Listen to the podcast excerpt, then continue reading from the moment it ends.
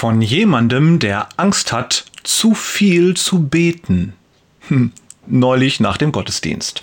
Theo, der Tischler, geht zum Pastor und sagt, Pastor, ich habe ein Problem. Gestern kam eine Frau zu mir und hat sich herzlich bedankt für die Kommode, die ich ihr gezimmert habe. Und da fiel mir auf, dass das ungefähr alle zwei bis drei Wochen passiert. Ein Kunde macht mir Komplimente wegen meiner Arbeit. Das ist doch toll, sagt der Pastor. Wo ist das Problem?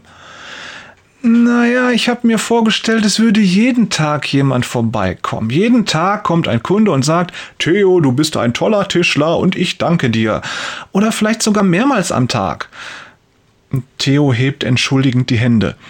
Also, mich würde das tierisch nerven und das würde ich die Leute auch spüren lassen, obwohl sie es gut meinen. Okay, das verstehe ich, das wäre mir vermutlich auch zu viel. Aber machen wir nicht genau das gleiche mit Gott? Ich meine, ich bete zwei bis dreimal am Tag und jetzt habe ich Angst, dass ich Gott damit auf die Nerven gehe.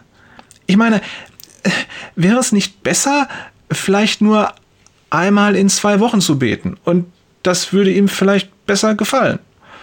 Treibe ich Gott nicht in den Wahnsinn, wenn ich ihm jeden Tag sage, wie toll ich ihn finde und dass ich ihm dankbar bin? Da muss der Pastor lachen. Theo, du bist mir einer.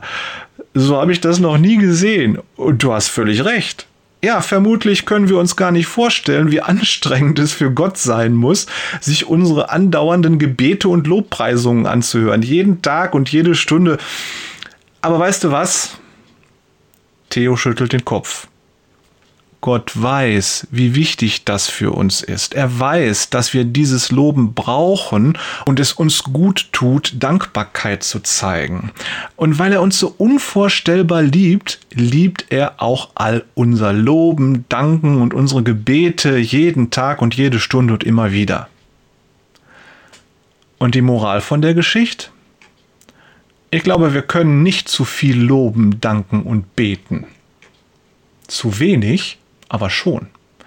Doch das schadet nicht Gott, es schadet uns. Liebe Grüße von Jörg, ein zu viel anbeten hatte ich noch nie, Peters und Thorsten betet ohne Unterlass, war da. Diese Geschichte ist adaptiert von einer alten jüdischen Erzählung, nur so nebenbei.